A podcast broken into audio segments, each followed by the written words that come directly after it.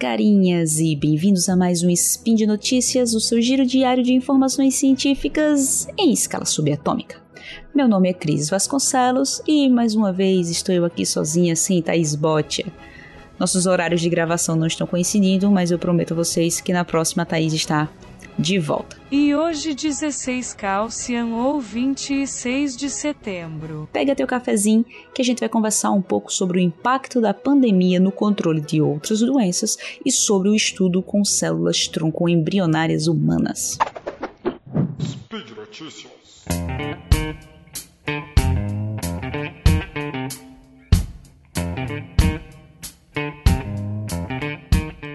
Nossa primeira notícia é sobre o impacto da pandemia de Covid na luta contra o HIV, tuberculose e malária. Os que já acompanham o SciCast há algum tempo sabem que eu e a Thaís, a gente já trabalhou com algumas doenças infecciosas que são endêmicas em regiões de baixa renda. E há uma preocupação grande no controle desse tipo de doença, principalmente para prevenção e diagnóstico precoce. Isso porque a maioria dessas doenças elas estão atreladas a um alto custo no tratamento e quando isso ocorre em países de baixa renda, torna ainda mais difícil o acesso ao tratamento e muitas vezes os medicamentos disponíveis, eles apresentam diversos efeitos colaterais. Essa é a realidade de doenças como a tuberculose e a malária, e claro, a ocorrência delas junto com o HIV. Para se ter uma ideia, isso aqui falando em números, 10 milhões de pessoas são diagnosticadas com tuberculose por ano.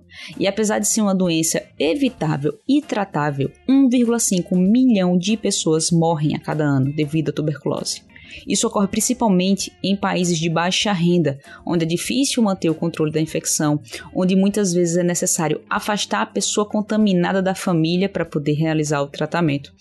E em casos graves, o tratamento disponível tem tanto efeito colateral que muitas vezes é necessário suspender o tratamento porque ele poderia levar o paciente a óbito antes mesmo da própria tuberculose. Além disso, ainda tem mais um agravante que é a ocorrência da tuberculose resistente aos medicamentos, que também acaba resultando em diversos óbitos, tá? No caso da malária, em 2019, foram 20, 229 milhões de casos e 409 mil mortes registradas só em 2019. A grande maioria das mortes de ambas as doenças, elas ocorrem em países de baixa renda. E, mesmo sendo uma doença que ocorre no mundo inteiro, metade dos casos acabam ocorrendo em seis países, no caso da malária, e em oito países, no caso da tuberculose. E você pode estar tá aí se perguntando: e onde isso está relacionado com a pandemia de Covid? Os dados do relatório de 2021 do The Global Fund, que é a organização internacional que financia esforços para o combate dessas três doenças citadas, o relatório mostrou que a pandemia foi devastadora na luta contra o HIV, a tuberculose e a malária. Isso porque, com o avanço da pandemia do Covid, os recursos foram desviados, desviados para combater a pandemia, resultando em uma grande queda nos serviços de prevenção, diagnóstico e de tratamento. E de acordo, de acordo com Peter Sands, diretor do relatório, em alguns países, os efeitos negativos do HIV, tuberculose e malária eles podem exceder o impacto do Covid. Para o HIV, por exemplo, os recursos de prevenção eles caíram 11% e os testes 22%. O atraso no diagnóstico do HIV tem um grande impacto, tanto contribuindo com a transmissão quanto atrasando o tratamento. E há uma preocupação com os impactos futuros disso, principalmente em regiões como a África subsaariana, onde seis em cada sete novas infecções por HIV ocorrem entre pessoas de 15 a 19 anos. O SciCast tem episódios específicos de HIV, então se você quiser se aprofundar, dá uma pesquisada e escuta os episódios de HIV que estão disponíveis no SciCast, tá pessoal? O combate à tuberculose foi um dos mais afetados, uma vez que, assim como o HIV, também é uma doença causada por um patógeno aéreo, o que faz com que os esforços no combate da tuberculose perdesse diversos recursos, desde profissionais no atendimento até alas de isolamento de, que eram utilizadas para tuberculose e foram transferidas para tratamento com Covid, e até kits de diagnóstico ficaram em falta. De acordo com o relatório, houve uma redução de 18% no número de pessoas testadas e tratadas. Isso equivale a 1 milhão de pessoas. Se considerar a tuberculose resistente a medicamentos, a redução foi de 37%, o que elevou o número de óbitos causados pela tuberculose. Já o combate à malária, ele foi menos atingido.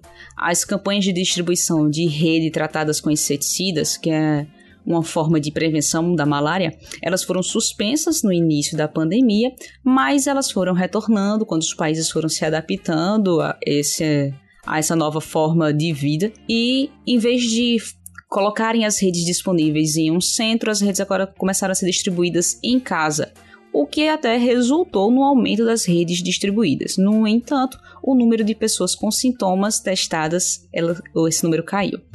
E agora fica a preocupação dos especialistas quanto ao avanço no combate dessas e de outras doenças nessas regiões carentes. Notícia 2. Pesquisadores agora podem cultivar embriões humanos em laboratório. Para os que estão pensando aí, mas os pesquisadores não já faziam isso? A resposta é sim. No entanto, havia um limite conhecido como regra de 14 dias. Isso é, um embrião humano só poderia ser cultivado em laboratório até 14 dias. Ou seja, um embrião, o óvulo após ser fertilizado, só era possível cultivar isso no laboratório por no máximo 14 dias. No 14 dia, quando há, há o aparecimento daquela linha primitiva marcando a distinção entre cabeça e cauda e lado esquerdo e lado direito do corpo, o embrião, o embrião tinha que ser congelado. Essa regra ela foi proposta junto com o surgimento da fertilização in vitro em 1979.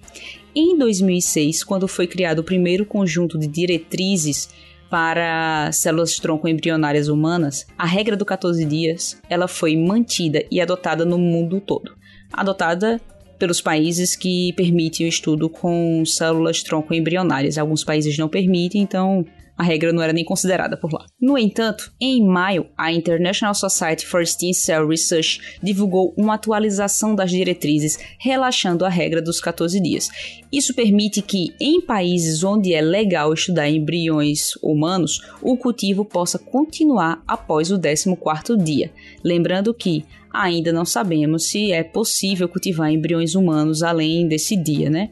Mas alguns pesquisadores já conseguiram fazer isso com embriões de outros animais e as técnicas provavelmente serão adotadas e testadas em embriões humanos a partir de agora. Antes dessa atualização, os pesquisadores eles utilizavam modelos de embriões humanos com mistura de células-tronco para estudar as demais fases. No entanto, com o relaxamento da regra, agora é possível tentar entender a terceira e quarta semana de desenvolvimento, que são semanas em que não era possível estudar antes e que também não era possível ver na ultrassom. Embora essas fases de desenvolvimento já tenham sido estudadas em camundongos, agora com embriões humanos é possível realizar, por exemplo, estudos de diferenciação de expressão gênica em cada uma das fases. Isso é, saber quais genes são ligados e desligados em cada etapa. Estudar além do 14º dia permitiria entender, por exemplo, distúrbios neurológicos e cardíacos congênitos e entender como e por que alguns abortos ocorrem. De acordo com o pesquisador Ali Brivalow, que trabalha com células-tronco na The Rockefeller University em Nova York. No futuro, os pesquisadores serão tecnicamente capazes de assistir um implante de um embrião humano no tecido uterino em laboratório. Mas fica a questão: por quanto tempo podemos cultivar esses embriões em laboratório? Isso porque as diretrizes que foram feitas, que foram atualizadas, não estipularam um novo limite para os embriões. De acordo com os pesquisadores que participaram do comitê, o avanço científico está tão grande que foi difícil decidir um ponto de parada. Mas o comitê afirma que esses tecidos estarão sujeitos à supervisão especial e que devem ser mantidos pelo tempo mínimo necessário para responder um objetivo científico. Por ora, de um lado temos pesquisadores que tratam esse relaxamento como irresponsabilidade do outro, temos pesquisadores que enxergam benefícios capazes de salvar vidas partindo desses estudos. Mas é importante lembrar que as diretrizes também proíbem a transferência de embriões de pesquisa humana, embriões quiméricos humanos ou modelos de embriões humanos para um útero animal ou humano. Então, a transferência para útero desses embriões continua sendo proibida. Mas eu deixo aqui a pergunta para vocês: concordam com esse relaxamento? Discordam? Se concordam, qual seria o limite para um tipo de estudo?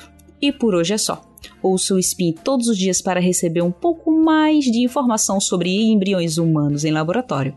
Lembre de lavar as mãos, não aglomerem, façam exercício físico, usem máscara. Deixe no post seu comentário, elogio, crítica e xingamento esporádico.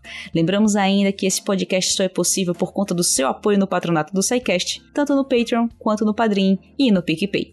Um grande abraço e até amanhã!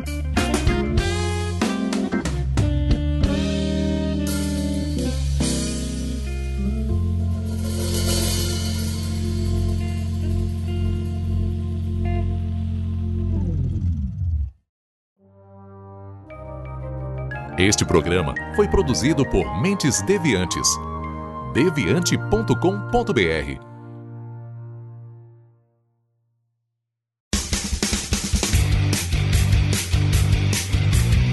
Cortes, edição de podcast.